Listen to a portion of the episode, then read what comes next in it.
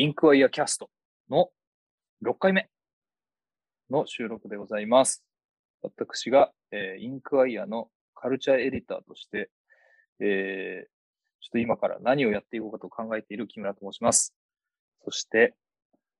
インクワイア代表の森です。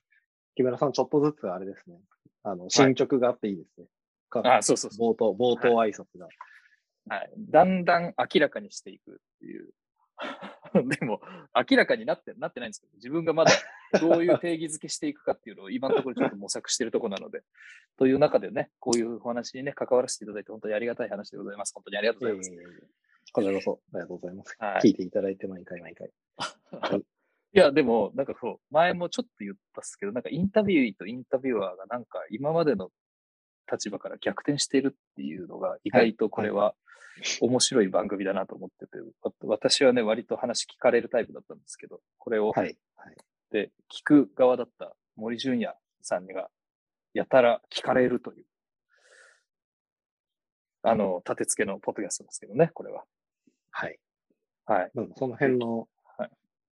両立場を経験するっていうのは僕非常にこう学びの深いことだと思ってるので、いやー、面白いですね。だからなんかこう話の流れの中で聞きたいことってどんどん変わっていくし、で、それがこう、プロセスの中、てか、まあなんですか、もしかするとこれでテキストを起こすとなると、なんかこう、なんですか、見えないプロセスがすごい出てくるし、なんかすげえ面白いなって自分で感じながらやってます。いや、そうですよね。いや、ちょっと余談的に、雑談的にですけど、はいはい。まあ、はいライターとか、まあ、エディターでも、その、要はインタビューして、例えば記事を作るうん、っていう人の中で、自分がゆ、まあ、よくじゃなくてもいいですけど、取材されて記事を書かれたことがあるっていう人は、やっぱすごいマジョリ、マイノリティだと思うんですよ。確かに。でも、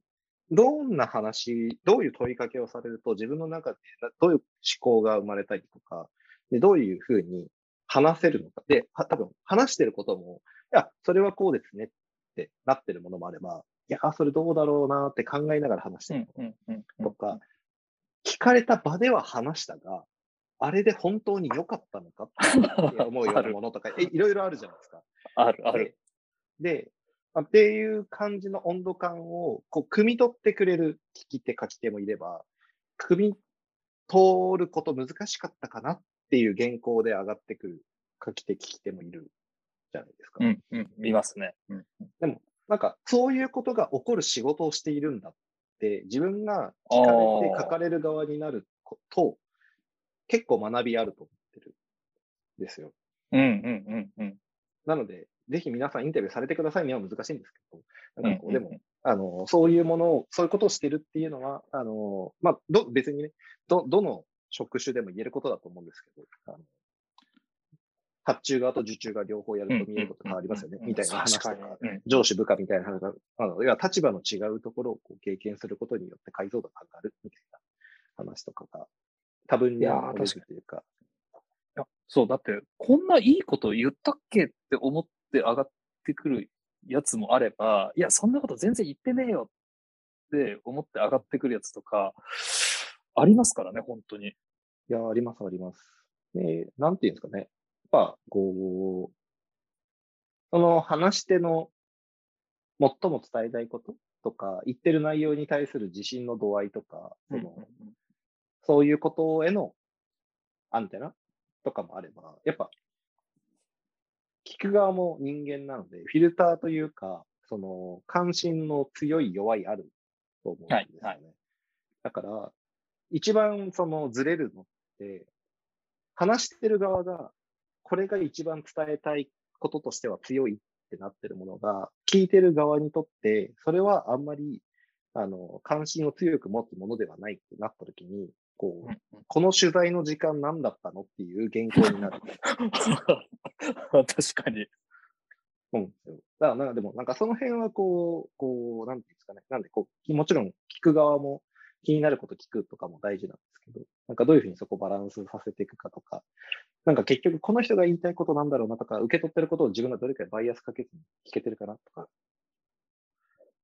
いやー、確かに。でも、そのミスマッチ悲しいっすよね、だって。いや、そうなんですよ。そっかそっか。いや、面白い面白いって言っちゃあれだけど、なんかそれもやっぱりそういう立立場というか、そういう、えー、なん、なんつうのかな。えー、書かれなかったかもしれないこともあるし、なん、なんつうか、そんなこと、もっとこう書いてほしかったみたいなことが世の中に出てしまうっていう仕事でもあるとですよね。そうですね。いやなんか、そうなんですよね。なんか本当にちょっとインタビュー雑談みたいなこととかもちょっと続けると、うんうん、特にまあ、記事を作る、まあ、記事作るに限らず、まあ、何かしらのメディアで出力するための素材を取るインタビューっていうものを特に、まあ、ライターとか、その、要は、メディアでインタビューをするってなると、やっぱこう、アウトプットありきのインタビューじゃないですか。はい、はい。まあもちろんその、そのと取材のためのインタビューをしているので、まあそれはそうだって感じなんですけど、本来インタビューってそうじゃなかったりもする。うん、うん。まあうんコーチングの人もカウンセリングの人もなんか他を含めて、まあプロダクトの開発の。にヒントをこうユーザーにインタビューするとか、まあそれこそ文化人類学的なこととか、うんフィールドワークの一環でインタビューをするとか、ライフストーリー、ライフヒストリーか、のインタビューみたいなこととかで、どういう人生をどう歩んできたのかみたいなことをこう聞き取り調査するみたいなとか、調査手法としてのインタビューとかもあったりしていて、インタビューっていうものの活かし方というか、用い方っていろいろあるうん。とうん思っていて、で、なんていうんですかね、特定のアウトプットをイメージしながら取材する、インタビューをするっていうことも大事なんですけど、うん。うんやっぱこう、切り取る面を決めた上でインタビューするので、やっぱ、こう、本来多面的、しかもすごい面のいっぱいある存在である複雑な人間という人に話を聞くときに、面を決めて話を聞くので、すごい見え方はこう確率的にならざるを得ないというか、なりやすいっていうことをどれくらい自覚した上で話を聞きに行くかって結構重要だと思って、はい、はい。で、まあ、特にこう、特にというか、その人がどういうふうに、要は会ったことのない人に認識されるかってそういうインタビューで紹介された記事とか、そういうものの影響って割とあったりすると思うんですけど、なんいやかそのありますね。こう、うんそううん。なんか切り取られていることというか、なんだろうな。まあ、要は、ほん、本当のその人っていうことがもうすでにこう、悩ましい言葉でもあるんですけど、その本本来その人が持ってる複雑さとか多面性みたいなものとかを踏まえた上でどう伝えるかみたいなうんことをうんうん。本当は目指していけると、こう、やっぱ本来複雑なはずの人というものを、すごいわかりやすいストーリーに当てはめちゃうっていうことは、やっぱすごいうん。良し悪しあることだと思っているので、なんかそれをこう考えつつインタビューに臨むみたいな。でいくとこう、その人の話をこうまるっといろんな角度から聞くっていうことをやった上で、さあこれをどうやってアウトプットにしようかなってやるっていうことの、その、能力というか、うんうんトレトレーニングというか、技能みたいなものもあるよなと思ったりはしているので、そういうこととかも含めて目指していけた方が、インタビューして原稿化するみたいなこととかの、その、面白さが一段二段変わってくるはずだよな、みたいなのは、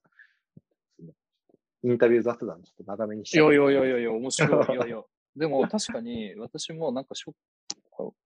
まあ、初初期の頃っていうかね、思ったよりいい人ですねって言われました。記事読んでた人に。どんなこと、どんな風に思ってたんだよみたいな。でも本当になんか第一印象さえも多分左右させてしまうっていう、うん。多分あるのかなっていうのは。すごい結構ね。で、しかもほら、ば媒体っていうある程度、なんていうんですか、まあ、大小あれど拡声器みたいなものを使って広めてるわけだから、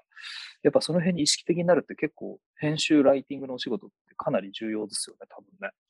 重要ですね。しかもこれ、まあ、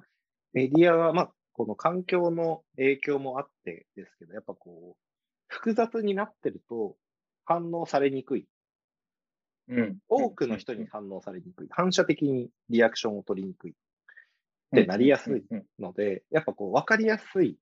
コンテクストに当てはめるとかは、やっぱこう、意識的、無意識的、両方あると思うんですけど、やっぱやりがち、起こりがちだと思ってうん、うん、うん、うん。いて、で、まあ、功罪あるって言いつつ、あまりいいこともない、いいことそんな多くないのではって、どんどんなってきてる。と、個人的には思っているので、うん、うん、うん。なんかその辺も含めて、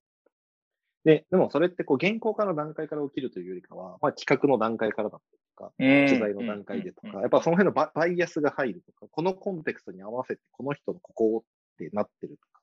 か、あとその人の他の可能性に目を向けてないとか、思い込みでその人に話を聞くとかっていうことが起こっていることはたくさんあるよな。もちろんなんかそれは自分が全部なくせてるっていうのはまた違うっていうなので、そ常にその可能性を考慮しながら向き合うとか、なんかそういうことは重要だよな。難しいなすげえ仕事だなあいやーというね、そんな、うわーでも面白いな。でもそんなね、あのー森純也さんにあのお便りが来ております。はい。前振り、ここまでは プロローはいグ、プロローグですそうね。そう。でもね、多分それ結構かなり、今の編集談義、雑談とか言ってましたけど、なんか結構近いなと思ってて、はい。なんかこう、ああの、ラジオネーム、はるか向井さんなんですけど、はいあの、これ全然ラジオネームじゃねえな。あの、抽象と具体を行き来しながら探求テーマを深めていく話を聞きたいです。といううん非常に抽象的なお題をいただいております。はい。ねいや、なんか、まあ、これ、ちょっと僕の勝手なはい。イメージを先に話していいですか、なんか、はいまあ、これってなんかこう、発想の出発点が抽象的な概念からなのか、具体的な事象から、なんかこう、あ、そういえばこれもそう、あ、これもそう、あ、これもそうだ、みたいな風に抽象化されていくのかって、なんかいろんなパターンがあると思うんですけど、うん。なんか、これ、あ、なんかどっち、いなんかどっちか、どっちかの入り口からなんかこう、行ったり来たりっていうことが始まると思うんですけど、なんか最近、面白いなって思ったこととかで、そういった事例とかってあったりします？いきなり具体的な話を聞いて、聞いてますけど。最近面白いと思ったテーマでいいですか？そうそうそうそう。なんか探求みたいなところ、自分の探求っていうなんかこうインデックスに入れたいなと思ったことで、多はい分それが一番こう抽象的なところが入ったか、具体的なところが入ったかとかって思い出しやすいのかなと思って。ああ、なるほど。なるほどはい。そうですね。あんまり僕の中でも、あの、候補に上がってるだけなんで、まだこっから掘っていかなきゃなって思ってるテーマだあと、でもそそういうところから、はい、聞きたいです。一つは民芸ですね。ああ、民芸。はい。で、まあ、それは、えっと、まあでも、これは今、なんかこう、自分がもっと深掘った方がいいテーマなのかなっていうセンサーに引っかかるときの基準が、違はう切り口、違う文脈にいくつかこう、引っかかる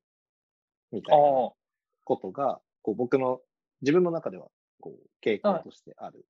いくつかのち異なる文脈で語られているのをセンシングされるとかキャッチアップしたときに、あ、そあれ、うですね。ここでもみたいな。はい、はい、はい。そうです、そうです、そうです。なんかそれはなんかもう、そこにお大きな、要はいくつかの文脈に重なるぐらいの大きな何かがあるみたいな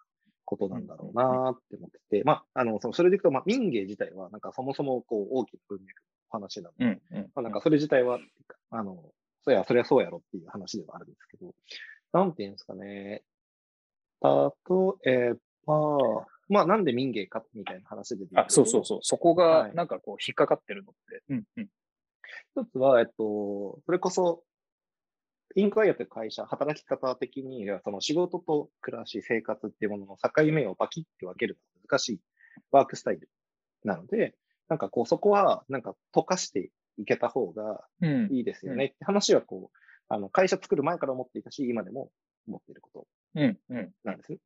で、でそれをこうずっと言っていたんですけど、だ民芸の運動をしてた人たちの中にも、その暮らしは仕事、仕事は暮らしっていう風な言葉を残してる人がいるとうん、うん、うん。いう話を、あの、たまたま本を読んでいて、そのうんフレーズに接することがあって、なるほどと。なんか、やっぱこう、別に近代だからとかっていう話ではなく、そういうことを取り組んでた人たちが、そういう思想哲学というか価値観で、あの、と活動に取り組んでた、もしくはものを作っていたんだなっていうこととかに触れるみたいなこととか、あとは、なんていうんですかね、その、やっぱ、ある種、まあ、民芸だけじゃなく、もしかしたらアートクラフトみたいなこととかもそうかもしれないですけど、その、大量に物が作られるようになっていく、大量生産の時代に、なんかこういうことが大事じゃんっていう、その、ある種カウンター的な運動ことだとしたときに、その、今のその資本主義、まあ、資本主義自体は僕はこう否定されるというか、資本主義の扱い方が間違ってるとか、行き過ぎた時に問題が生じると思っているタイプではありつつも、まあ、こういろいろなものがこう大量に作られたりとか、そのこれ本当に価値あるのみたいなものがこうたくさんあるっていう時に、これが価値あるものじゃんとか、それに対してこういうふうに向き合って人にこういうふうなこう感覚を持ってもらいたいっていう、その思いを込めて作られるものがどう増えていくかっていうことが重要なのではっていう仮説。だからそれがまあプロダクトでもあると思いますし、もしかしたらサービスも、それ無形のものもそういう対象かもしれない。で、あの、物が大大量にというか、工業化が進んで、そういう生まれるようになった時に、こう起きていたそういう運動とか、そういう考えの中に、やはりこう改めて学ぶべきこととか、あの参照すべきことあるのではみたいなことはこう別のところでこう議論したりとか話していたりしたこと確かにな。しかも民芸ってね、あの、解雇し、民芸とかアーツクラフトって、あの、解雇主義ではなくて、あの、プログレッシブな社会活動でしたもんね。うん、うんなんか、なんかそういう、うん、そういう意味でもなんか、インクワイアの、なんかフィロソフィーに、ね、前回、前々回で話したフィロソフィーに引っかかってきそうな感じの話だな。うん。なんかその辺で、なんかどういうふうに、そういう活動を作ってきたのかとか、どういう価値観でいたのかみたいなこととか、まあ、そういうことってすごく重要だよなって思っていたりとか、またその、こう、全的なエッセンスとか、なんかそういうこととかが織り込まれているみたいな、そうですね。あるものだと思っていて、で、語るというより触触ってわかるっていうところもありますからね。民芸の、ね、あの、プロダクトに落とし込まれてるから。うんうんうん。みたいなこととか。で、まあ、それこそこれは木村さんもあの前におっしゃっていて僕はそうだなって思ってたんですけど、やっぱその言葉による批評でできることと、言葉による批評ではなんかそういうタンジブルであることとか、その触ることを通じて感じるっていうことで、なんかこう伝えられる、まあ運動というか、そのメッセージみたいなこととか価値観みたいなものもあるっていうのも、そうだなと思っていて、なのでその言葉として民芸の運動に関わってた人とか、そういう民芸の作家というか、ものを作っていた人たちの言葉で学ぶこともあると思うんですけど、その要は言葉にならないことをどういうふうにものに込めて伝えていたのかっていうこととかを改めてこう学ぶことで、まあ、もしかしたら自分たちがこうものを作らずに語れるっていうことでカバーできることはどういうあたりまで。で、うん、このあたりは、実はこう、伝えたいけど、言葉では語り尽くせない、伝えきれないみたいなものがあるんだったら、これは例えば自分たちのものか何かに込めていって、伝えていくっていうことが重要だっていうふうに考えられるっていうのはどういうものだったりとか、うん、そう、なんかこう、いろんなところでしたいろいろな話が、こう、ヒントはどうやら、なんかいろんな入り口があるが、その民芸的と言われているところに、なんかこう、眠ってそうだな、みたいな感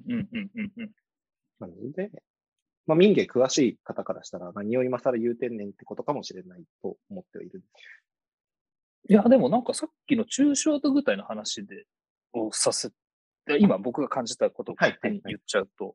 いや、なんかそれって抽象的なところってやっぱ編集学にやっぱ思考が向いてますよね。そこで、いや、できることを、あの、まとめ、得ること、まとめることができないこと、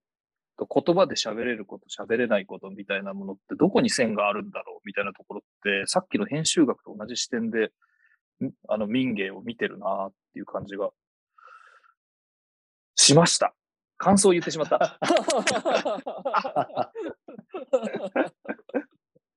そうそうなんか、だからなんか、そう、ね、そう、その今、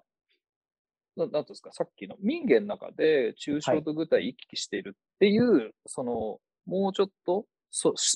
レイヤーが下にある、もうちょっと具体的なところでの抽象具体のこう行き来と、なんかもっと大きい自分のテーマの中の一つの題材としての抽象と具体の行き来みたいな、それの具体としての民芸って面白いよねっていうところと、それがなんか編集に跳ね返って、あ編集学って何なんだろうって思考になんかこう、リンクしていっちゃってるような感じが今しましたね。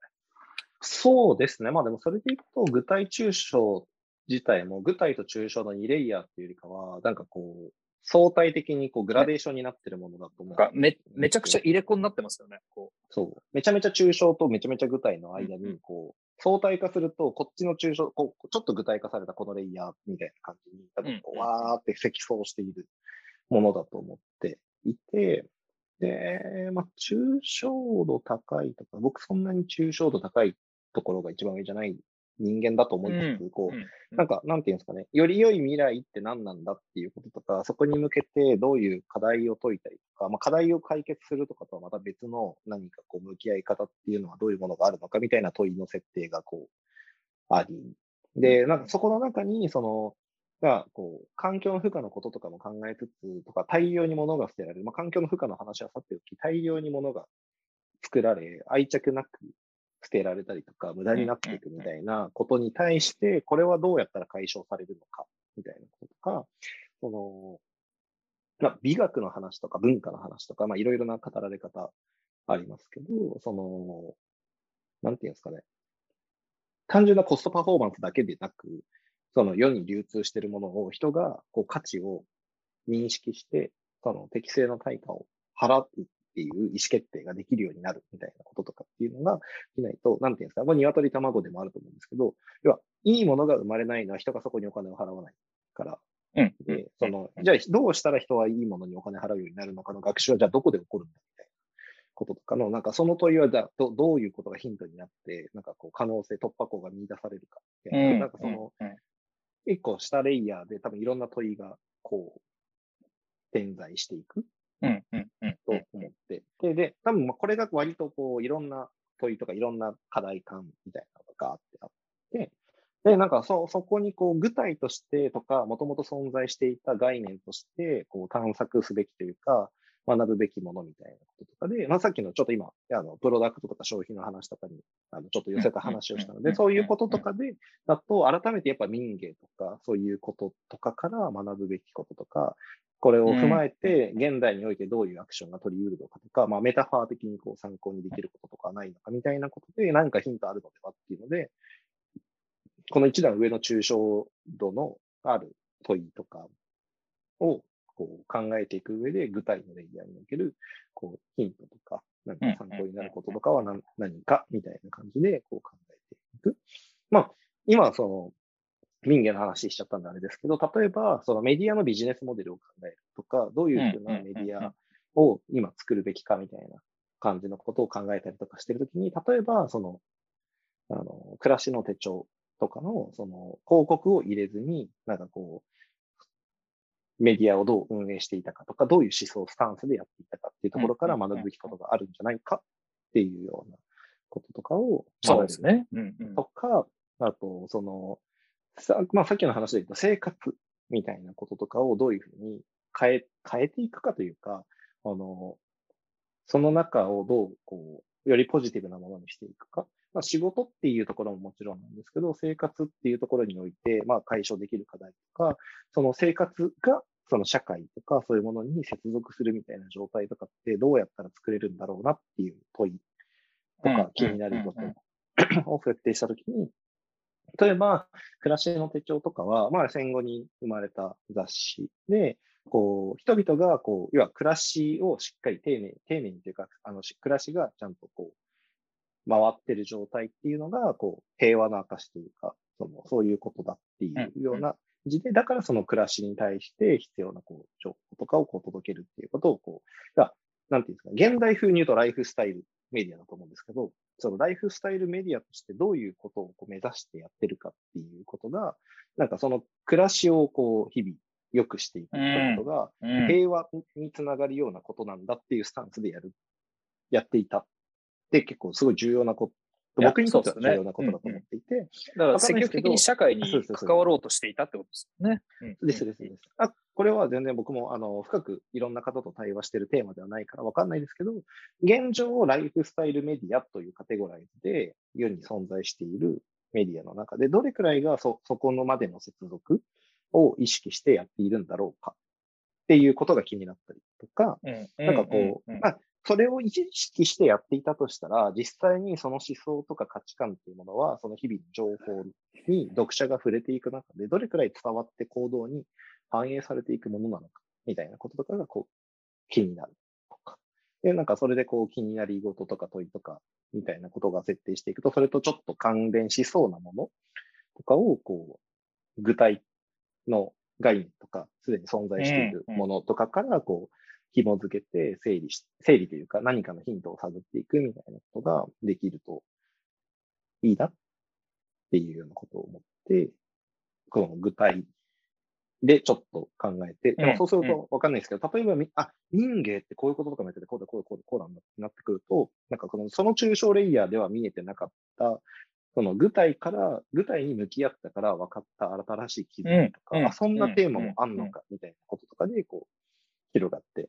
行って、その広がった先から抽象化するみたいなこととかにすると、そもそも